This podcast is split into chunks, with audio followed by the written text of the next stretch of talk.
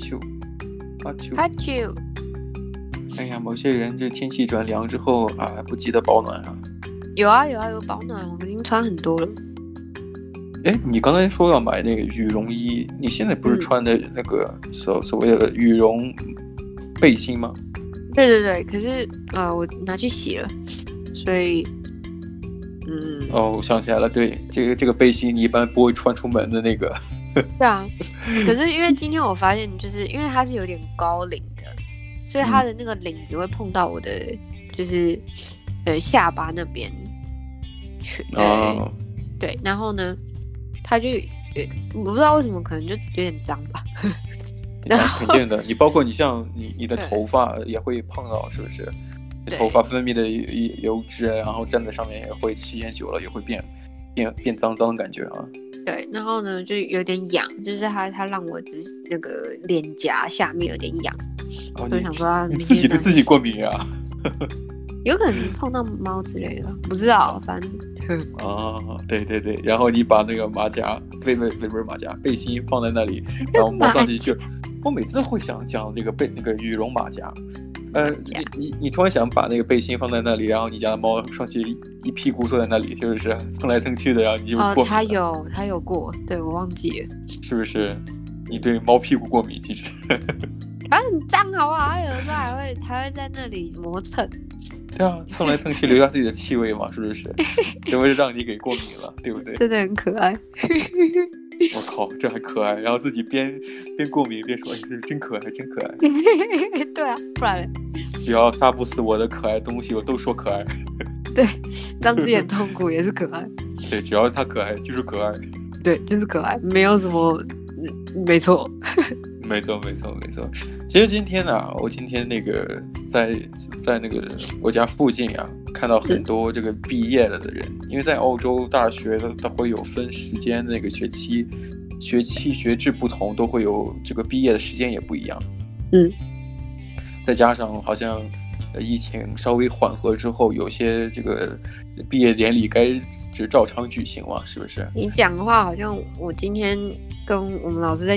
聊天，然后呢，他跟我讲说，他今天也去了我们学校的那个呃毕业典礼，嗯哼，然后就是他穿，他说他穿的很人模人样，然后哦，是是是，然后我就哦，好，呃，原来已经就是你知道，我以为还是 ver 就是 virtual，就是一样在网络上而已，那就不是，现在已经有 ceremony。对，因为因为毕竟现在大家那个在路上戴口罩的也不多了啊。当然，我指的是在雪梨，其他地方我不并不清楚。嗯、呃，其实我今天突然想到一个一个朋友啊，一个同学吧，不能算朋友，就是我认识一个人。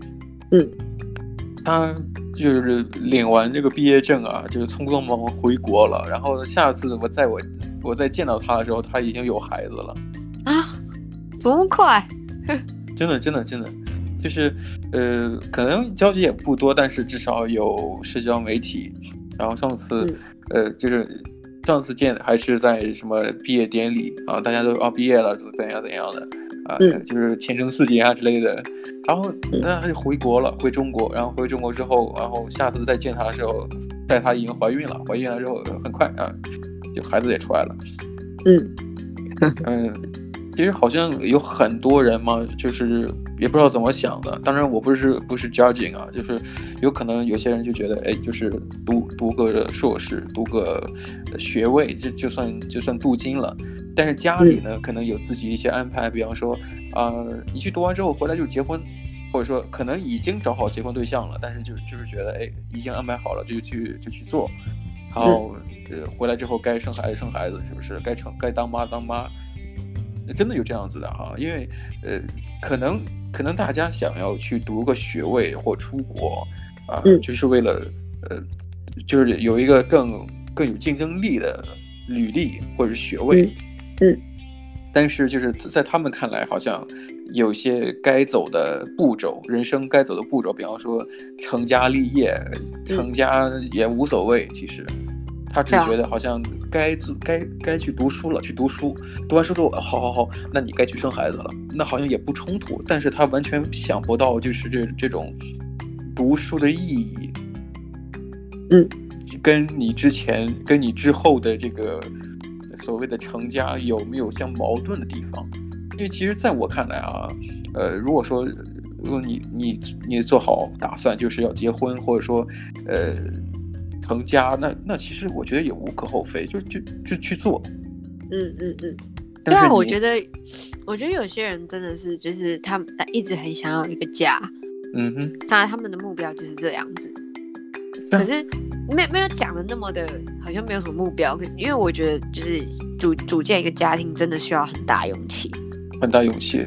然后，对，像那个，这这个有些，其实我说的这个例子啊，还不是个例，因为我认识我我知道的一些人，是有过交集的一些人，嗯，真的不在少数，真的有很多。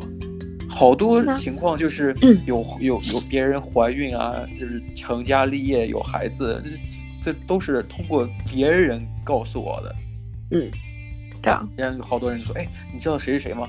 啊，怎么了？哦，就是打听啊，就是八卦，是不是？哎，你知道那个人有有孩子了？哦哦，是吗？”因为因为当时在学校里边的时候，可能那些人都非常认真努力，当时觉得哎，就是野心勃勃的，啊，可能将来是是要进大公司上班的，结果没想到毕业之后立刻当了妈妈，做家庭主妇了。哦，就是非常哦，我知道，大概就是你觉得他会很成功，然后在事业上什么的，对对对，出乎意料的这样子。这就是所以说你能理解刚才我说那话的逻辑了吧？就是我在想，哎，你你成家立业，我觉得这无可厚非，人之常情。如果如果说你还有想要这个所谓的镀金，想要变得更有竞争力一些，也也很好。但有些时候他他就是不能说它完全是有矛盾，但至少它有那个重复的重叠的东西。它是矛盾的，比方说，就是如果你你想要读个学位，花两年时间或三年时间，呃，你最后拿到手的文凭，结果你你你拿到手的一瞬间就是要做一个家庭主妇，我觉得好像，嗯，有一点点可惜。可能我，我觉得在可能我目光短浅啊。在台湾，如果你要拿到一个大学学位的话，真的是大家的讲的就是不不难。嗯哼。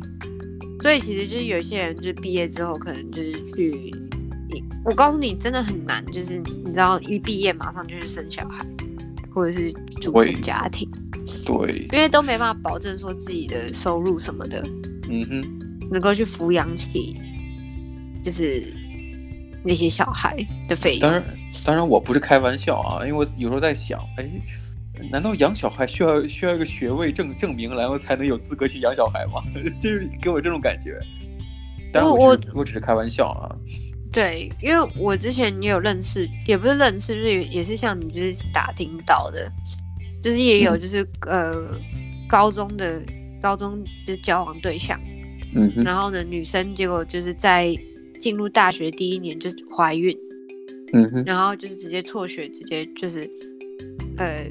你知道就开始组成家，因为男生也蛮负责的，所以他们就结婚，然后组成家庭，哦、然后抚育小孩、嗯，男生出去工作什么的。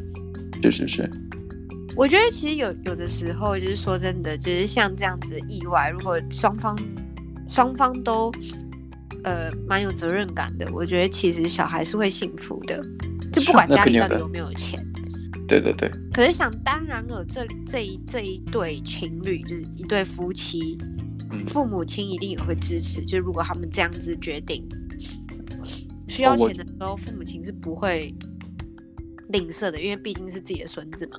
对，我能理解你的意思。尤其是在这个亚洲的这个文化里边，它都会有这一点。比方说，呃，一般呃，就就所谓的新婚夫妻可能要孩子，可能可能更多的是为了给自己的父母对准备的，因为觉得嗯，可能说哎呀。可能呃，孩子的爷爷奶奶可能想哦，我我年纪太大了，不能，就怕你赶紧要孩子，是不是啊？给我一个孙子孙女之类的，我怕之后我我我老了之后我照顾不好。他可能也没想过这孩子这个孙子可能就是留给自己的呃子女去照顾的，他可能就觉得哎，我需要照顾孙子，嗯，所以导致了什么呀？哦，你你好多人结婚要孩子，可能更多是给自己爸妈要的，嗯。然后，其实我在想，嗯，一个人啊，我觉得我们尊重每个人选择，因为可能每个人家庭可能呃条件也不是非常一致、非常一样的啊。那么在那种想要去呃，所谓的去去更上一层楼，我觉得每个人都会希望自己是变好的，可是往往的计划不如变化快。嗯，我们其实都有都深有体会，有些东西好像我计划我将来怎么怎么样的，可是突然发现好像有些更适合，所以我就能理解。嗯，比方说，呃。可能刚才我是拿来开玩笑，这不应该啊。但是我觉得至少，呃，有些人觉得，哎，我是需要这个阶段，我需要去读个学位，或者去出国走走，长长见识。但之后可能觉得，哎，我遇到一个心上人，可能我觉得现在，我我觉得年龄可能更适合去当个妈妈。我觉得这这也是很好的，看自己怎么想吧。对，我觉得，因为像像。我我我相信你刚刚也是把这个东西传这资料传给我，我看了一下哦。嗯，呃，我其实有点不太理解，就是为为为什么呃生小孩，他是在讲说就是不是年轻人不生小孩，而是高房价让我们不敢生小孩。嗯嗯嗯，对。可是，是可是我想说的事情是说，为什么你的人生是以买房为目标呢？为什么你要把一个就是买房子设为一个目标，然后跟小孩子等同于，就是你知道画上一个等号？嗯，因为因为嗯，你讲，呃，就其实我跟你想法也是一样的。我见到这个东西，其实呃不，呃这种感觉是一样的困惑。嗯，你说现在人敢不敢生小孩？可是刚才我发现我，我我我们看到那个资料啊。其实，至少新闻上讲是年薪一百八十万的夫妻，新婚夫妻只敢生一胎。嗯，呃，这是在台湾嘛，是不是？对。那那至少来说，他敢生一胎，他不敢多生小孩。他不是说年轻人不生小孩，他只是不敢多生，是因为这个房价的原因。但是啊，呃，你站在你的角度，你可能这么思考问题的，而我呢，我可能站在这来自中国的角度，嗯，其实现在在中国是什么呀？有些是真的不敢生小孩。刚才我说的，我认识那些人，可能是中国人，呃，他们有有有生孩子的，可能毕竟家里能够选择出国的，可能都比较殷实一些，啊，当然事实的确如此，啊，但是如果说，呃。那那那我们还要普遍照顾一下，就那些一般家庭的，或者说呃，就是属于呃这个中中位数的这些家庭，嗯、对不对？那么你可能可能你你不能理解的是那些因为房价不愿意多生小孩，嗯、甚至是不愿意生小孩，可能我在想原因就是因为觉得大家觉得这个家庭家庭家庭组建家庭有得有孩子，或三口之家，或四口之家，或更多。呃，那那这个家庭肯定得有一个住的地方，当然住的地方大家觉得租的不算住的地方，因为租的是别人的地方，它并不属于自己。嗯，可是如果你，我觉得有的时候你你你人生不能什么东西都拥有。对，你可能你这么想，就好像你会觉得，哎呀，收养个孩子也是也可以是当成自己的孩子来养。但是有些人就会觉得我不愿意收养，嗯、因为那个孩子不是我的。好，那你你生小孩，因为我看到他这个表格，我觉得还是很困惑。可能、嗯、可能就是因为就是来到澳洲之后，有就是耳濡目染之之类的。我觉得有些东西，我相信其实在台湾的很多人也会有这样子的想法哦。嗯、我想一下，他我我讲一下，就是我看到表格，他就有在讲说，就是一个如果是他就说如果。一家三口的小家庭，一年的基本的生活开销，它是一个、嗯、一个表格，嗯，所以大概就是有有谈到了一些就是支出的项目这样子，嗯，还有讲就是房贷，然后还有小孩教育费用、汽车费、汽车车子的费用，嗯嗯，然后呢，哎，生活杂费，嗯，然后呢，保险费、孝亲费、所得税之类的，嗯、然后就就是就这样子，这些项目是这样。他说房贷比重就是你的开销的百分之二十五，嗯，然后呢，车子的费用是十趴，嗯，然后呢，校庆费用是十二趴，嗯嗯嗯。可是啊，你像如果有些人愿意接受，就是呃，老人可能更希望呃自己的孩子能够早点生生孩子。我觉得孝心费，你你可能觉得你在给父母，是不是？但父母也在投入他的东西啊，他他他在照顾照顾孩子，或者当然当然他的前提是他们愿意啊，呃，这、嗯、这个东西你算不清楚。但是就就凭刚才你给出的数据，像房贷，像小孩的教养费用，它的其实占比其实的确是，呃，房贷会多一些，四分之一嘛，就超过四分之一。可是我觉得其实很多东西你不需要。去开销的东西，你像是假如说房贷的话，如果你没有要买房子的话，那你就会少了这个支出。不是说你完全就是不用支出这个房，你可能会少一点，因为你是如果你是租房子的话，嗯，你会少一些。好，加上汽车的费用，你为什么要开这么好的汽车？如果你没有那个条件的话，呃。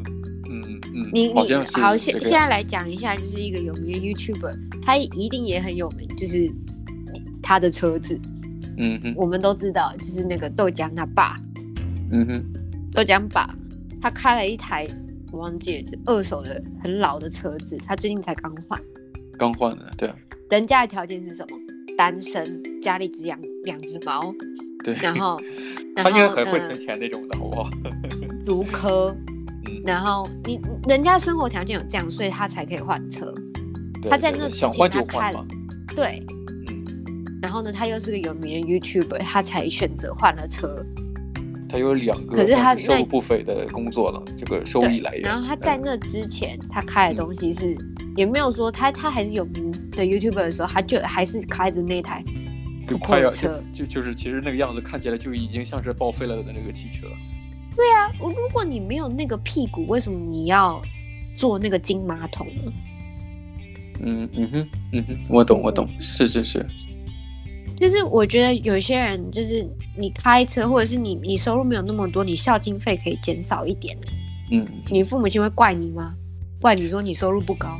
呃呃，其实我不知道为什么啊。呃，我觉得可以换一个角度去思考问题。呃，怎么讲呢？因为。你我拿我自己做例做做例子，我在想，我父母当初呃有了我这个孩子，他们是什么样的情况？他们当时很苦的，对啊，他们当时是生生活非常的困难，就是我们住的生活条件也不好，可是他们当时选择要我，他也没有说是因为年龄太大或者怎样怎样就必须要我，而是说他们觉得啊好像呃有一个孩子也没差，嗯。而且当时可能他们当时怀孕的时候，可能觉得哎家徒四壁，或者说生活条件不是那么好，但他们也没有想到说，哎我今年这个收益开支，哎足不足够我养一个孩子？因为他在想，可能过几年就变了呢。嗯，你懂我意思吗？就是任何一个人的发展，它都是一个变化的，它不是一个一成不变的。当然，我们懂，他算这个笔账肯定是是固定的，此时此刻的，啊，你的大大概的收支呃情况，那么是一个这样的情况。但是他只能做一个参考，他绝对不是一个说哦，我明天还是这样子，说不定你明天混得还惨。当然，我这我这讲的有点鸡掰啊，嗯嗯，可能你你。可能你比方说我，我我我能，呃，一年现在年薪一百八十万，可能你你明天就就被辞退了呢。对啊，所以你不能拿此时此刻东西去去，就就是至少，是它只能做一个参考，它不能作为一个标准。嗯，没错，就它只是一时的，你只要知道哦，好，我现在大概开支多少？嗯，有些可以结余的，嗯、有些可以继续多，就是多花一点没没差的。呃，实际上大概这意思，但他绝对不是说哦，我现在怎么啊养不起孩子，我就不生孩子，或者说我少生。你想生就生，对啊，你想生，或者你觉得我现在感情也好，趁着身体也好，时间也也够，然后也能照顾好孩子，那就正好觉得呃夫妻两个人可能需要多一个捷径，那就去生嘛。对啊，想生就生啊。如果你你们讨论好，你们想生就生，为什么要考虑这么多？或者说，我觉得，我觉得其实很多，我可我我觉得可能是亚洲教育有问题吧，就会变成说，哦，金钱是最重要的。嗯，当然也是重要的。它是重要的，它是一个就是你不然你们喝西北风这种概念。嗯嗯。只是我只是觉得说，如果你真的想要一个小孩，你们真的爱到你们两个觉得哦，这是时候了，嗯，那去做这件事情啊。为什么要去？就是因为对现实的东西要顾，可是不是说哎、欸，你他们两个人都已经就是只能喝西北风，你们还要生小孩，应该没有人那么蠢吧？呃，其实其实嗯，人们就害怕那种情况啊，因为呃，好像联合国的数据统计嘛，你像呃出生率最高的，你像它是统计了印度，嗯，印度它是种姓社会嘛，它是社会等级分的非常明确啊，有些是贵族，有些是呃，因为他们呃有些姓氏就是特别的名门，有些是底层的，他们在想就底层，因为呃。印度有很多所谓的贫民窟，嗯，其实贫民贫贫民窟的出生率特别高。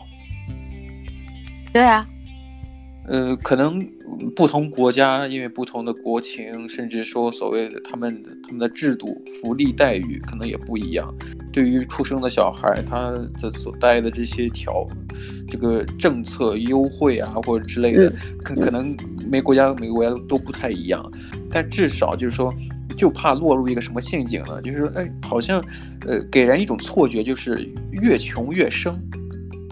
因为好像，呃，就是中国有一句古话讲，就是就是狮子多了不痒，债多了不愁。好像大家就已经随他去了，对，无所谓，无所谓了那种感觉。那反而就变成了一种哦，人都会有这种意识哦，我我可不能啊，自己的这个所谓的存款有限，那我是不是得给自己留一些？我觉得这点很正常，不能叫叫做自私。对，我觉得确实是这样子。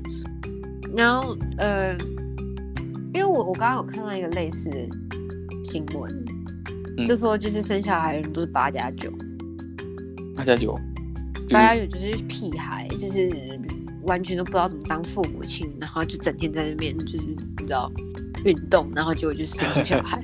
因为我之前也有看过，什么运动？看过很多新闻，就是那种高中生，就是台湾的高中生，然后呢，你知道，就是没血没脸妈妈，然后可能就是呃怀孕怀胎十个月，然后结果因为不知道怎么跟家人交代，然后就消失，嗯，然后可能就是你知道身材特别纤细，所以呃怀孕，然后呢可能六七个月才有一点点就是。微凸这样子哦，就是、然后呢，就小朋友生出来之后，嗯、你知道他们他是怎么生的吗？嗯、那个他是去外面的那种公共厕所上厕所哦，你有你有跟我讲过，嗯，对，然后结果就是小孩咚一声就掉到那个马桶里面，他就把小孩留在留在马桶里面，然后呢，哎、欸，警察就是在巡，哎、欸，警卫在巡巡视的时候听到小孩哭声。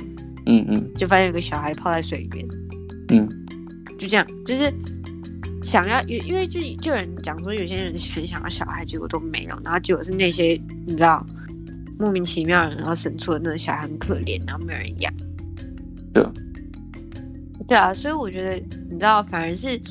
真正有钱负担得起生小孩的人，反而在那边精打细算说，说、嗯、哦，这这生不起小孩什么的。呃，我记得我记得我们今天好像有聊到什么话题，好像有讲过强调过类似的东西。我今天讲的说，呃，越是有钱的人，他他们越省钱。对啊。越有钱人越省钱，你包括越会算，你知道还还什么所得税趴数？对对对，他他他其实他是跟那个政府之间这个税务部门开始抠抠着钱，然后这样能自己少少少付点税啊，或给自己留的钱更多一些。啊、我们讲到那个有钱人特别特别会去跟人家共同搭计程车，然后钱都不自己付。因为，我们看那个电影叫做《The Pursuit of Happiness》。那个 Will Smith 演的那个，嗯、对对对，他们父子两个威尔史密斯演的就是一个非常励志的一个真人真实改编那个电影的故事。对啊，然后啊、呃，他有两次，就是那些在华尔街还是在哪儿工作的那些穿西装打领带的那些人，就是下车之后，哦、一次是一次是共乘啊，嗯、一次是跟他要就大概五块钱美金这样子。可是他就根本没想过，可能在这些人觉得，哎，五块钱零钱，你能借我一个吗？我不想，就是我大部分都是一百块的，我不想把这这个挣钱破掉。对不对？对他可能这么想的。可是你们想过，这五块钱对人来说，这是一天的伙食费啊，饭钱，对啊，对啊。所以，所以我就当时我就想说，这个这个电影真的很很讽刺。他越有钱的人，他越抠门。对啊，对啊。当然，我觉得，我觉得这个有钱人的更多的这个钱哪来的？这也这也是通过侧面描写表达出来的。有钱人的钱都是通过从穷人手里边抢过来的。呃，确实不，你不能这样讲，只是就是一看到的是就是这样子。可是那也有可能是电影的表达表达方式。嗯。只是我觉得，就是如果你今天是一个经济，你知道两个人双亲家庭，嗯嗯，想要小孩，那就去生。我觉得没有必要你，你你在那边，他拿这个表格就在恐吓别人。哎，这个就就很像是给你一个标准，然后大家来去比较一下，是不是？哎，我这是我的标准，大家来比一比，你看你够不够格？然后就好像这种感觉似的。哎，你够不够格？你够了，你可以生了；你不够的话，你再努力，或者你不要生孩子了。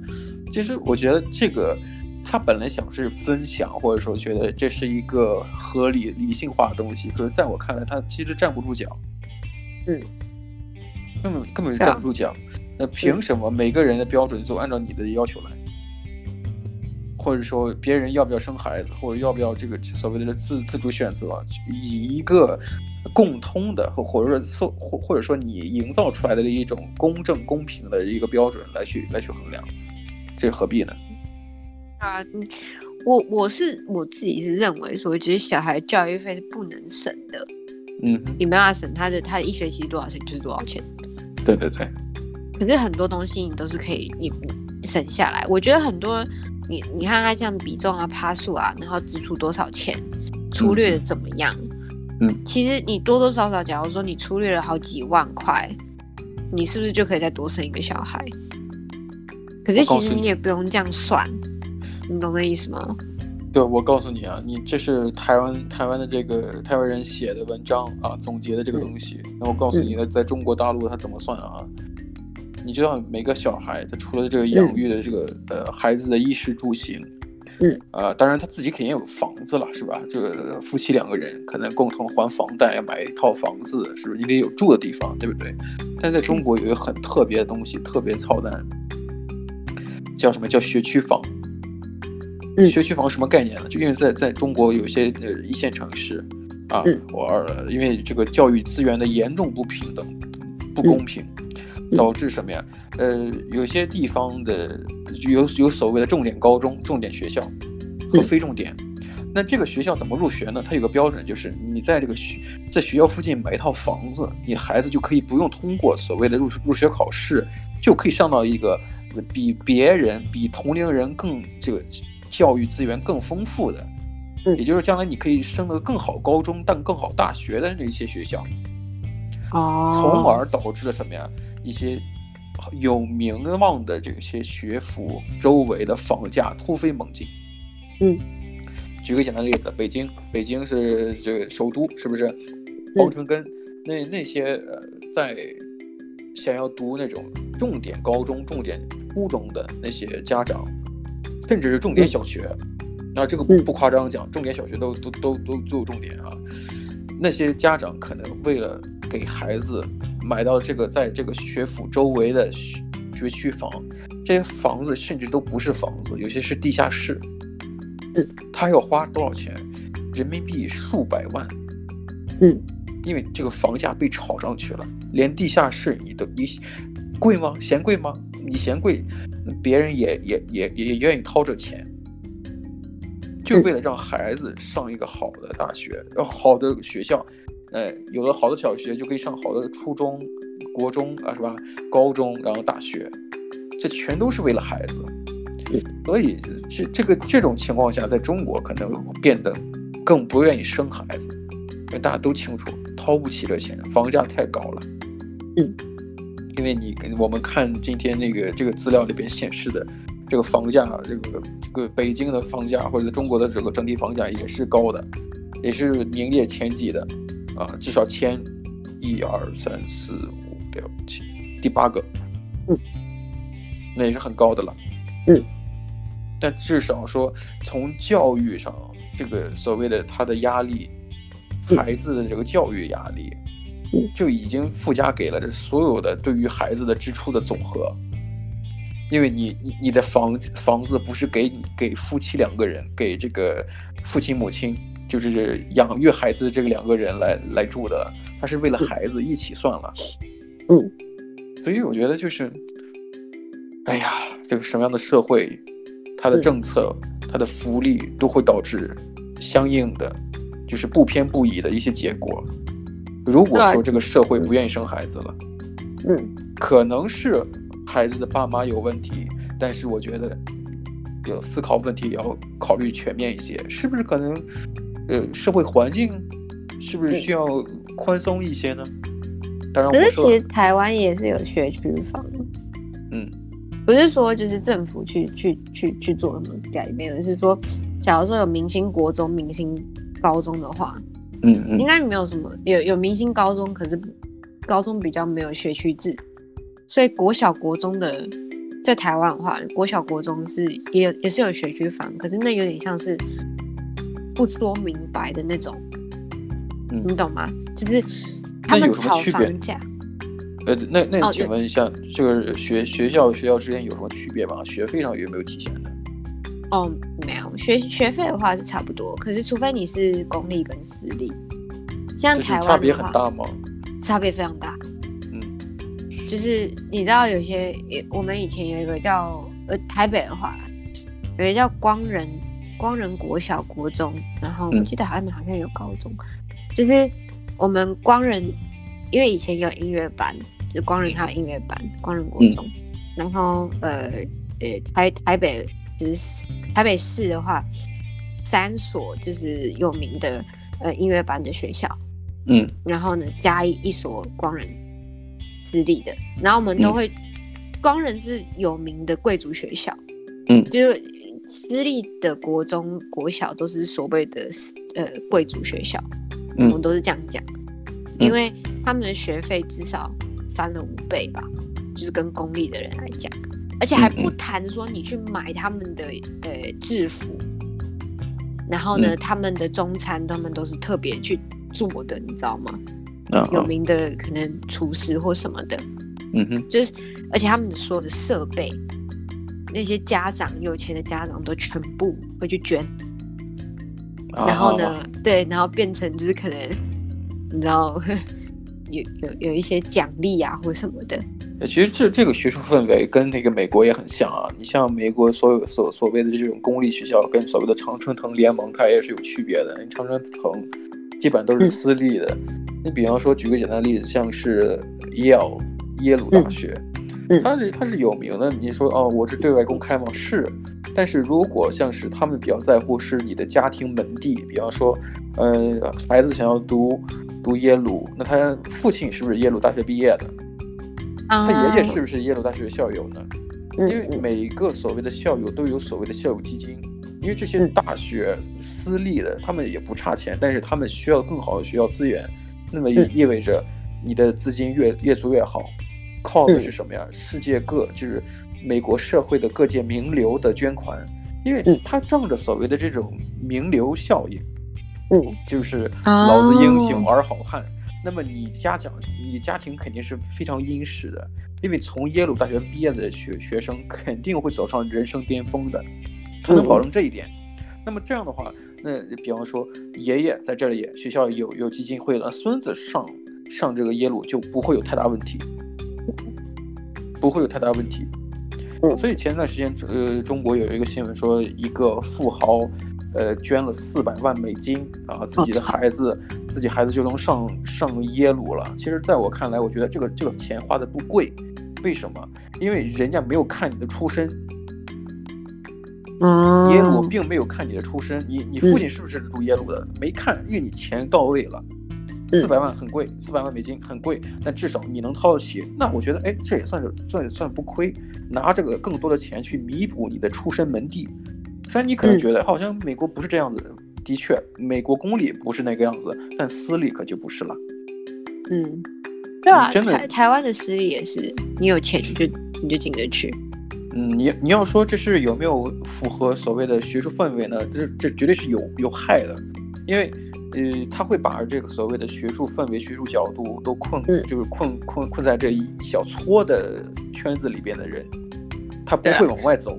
但是呢，他会能保证什么呀？他保证这个东西只能于流行于这个圈子，反而这个圈子的人越来越好。哦，我觉得这样其实也不坏。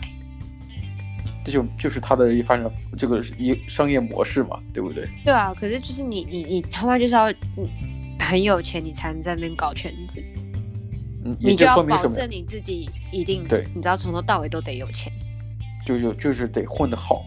对，就你也你也没办法得罪任何一个人。对，然后他们互相互相帮助，互相扶持，他们也不会有太差的结果。对，可是他们他们呃，你讲耶鲁的话，我记得我们以前有个同学，嗯，国中的一个同学，他好像也是，哎，国小一个同学，他是读耶鲁的，嗯，其实他是，我不知道，诶，他应该是有拿奖学金才过去的。那我告诉你，奖学金的话，你得有什么呀？你得有所谓的呃耶鲁校友的推荐信。我操，那那那哦，你懂吗？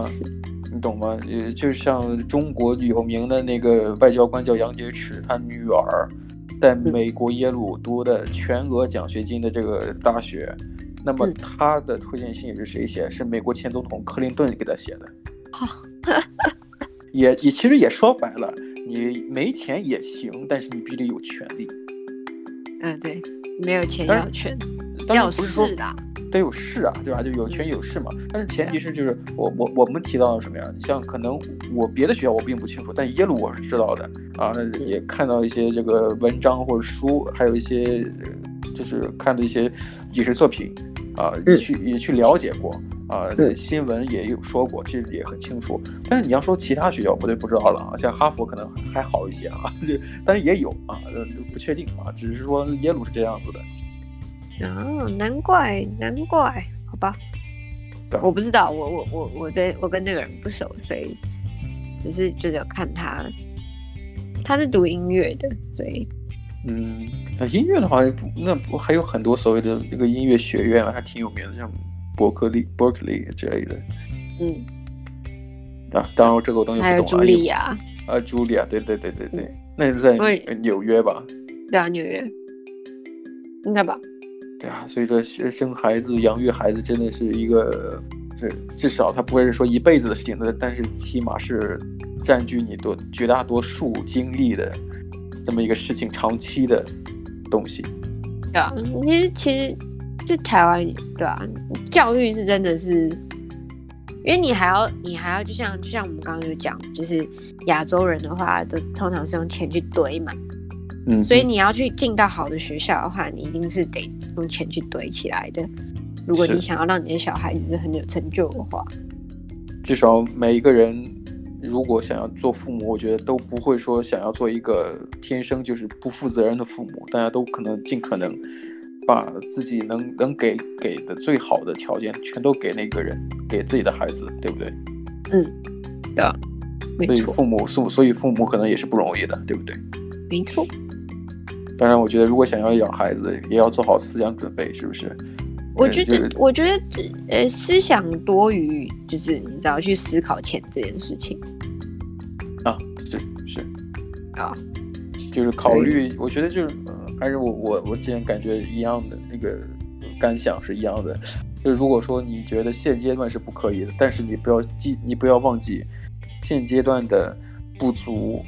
不并不意味着一直都是这个样子，啊，真的。当当然，我也没说你要想的更好，你可能明天会更坏呢，对不对？你看我就是这样的人。不要乱讲话。你说你说不定此时此刻是你要孩子最好的机会，你明天可能就没有这机会，创造这个机会了，对不对？确实。我只我只是我我这么讲，只是给他一个激励。对，十分的十分的有用，十分的。励志，励志毒鸡汤，没错，毒鸡汤。好嘞，那我们今天是不是时间差不多了？好的，我们今天聊的也差不多了，那我们下期节目再聊。见喽，拜拜。